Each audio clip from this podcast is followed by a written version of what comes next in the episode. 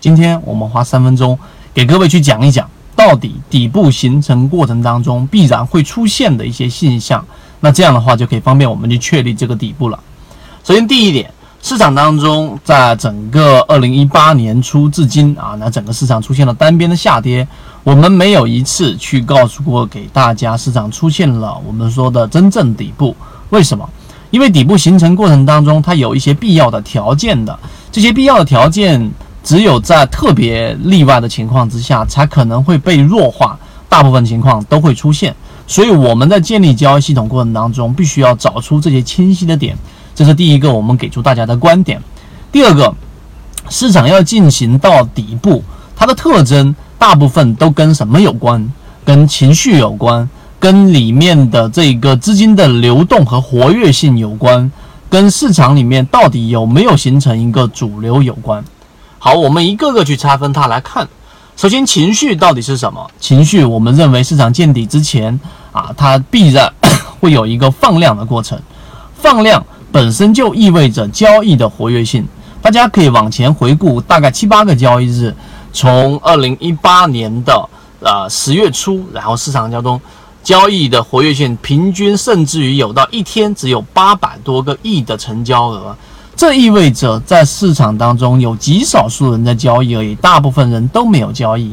然后你再把那些平仓的大资金的交易一剔除，真正散户交易的量非常之小，所以不可能出现底部。而今天呢，一个小时放出来的量就已经达到了之前一天放出的量还要多，也就是一一千多个亿。那本身就是相当于四倍于之前的一个量能，所以市场现在到不到底，我不确定。但市场已经出现了底部特征的其中之一，就是量能出现放大。第二个就是必须得有这一个资金持续性的流入，资金的持续性流入呢，我们用流动资金就可以判断出来，必须要四个交易日以上才行。一个交易日、两个交易日，它本身就可能是一种我们说的短线投机的资金进来。那么，由于市场目前已经出现了一个明确的东西和一个明确的信号，什么信号？政策信号。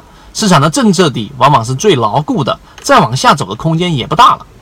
你回顾之前的四万亿，回顾之前的市场每次底部由政策然后引引导的整个资金从外面流入股票市场，那本身就是一个政策底。所以在这个政策底上，我们就可以判断出流动资金的持续性四天翻红，那么市场才出现底部的第二个特征，而目前还没有啊，所以我们只能说现在开始慢慢的由原来的死气沉沉慢慢复苏起来了。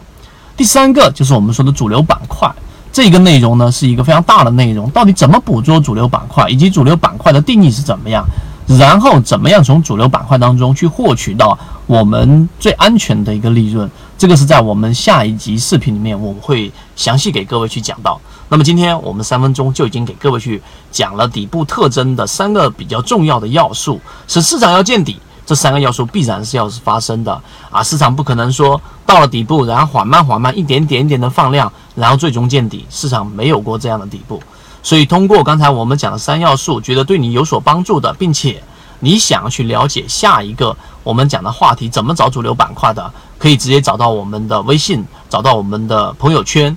然后呢，觉得这个视频对你来说有所帮助，可以在下方评论、点赞和转发，这样是我们最大的制作动力。好，各位再见。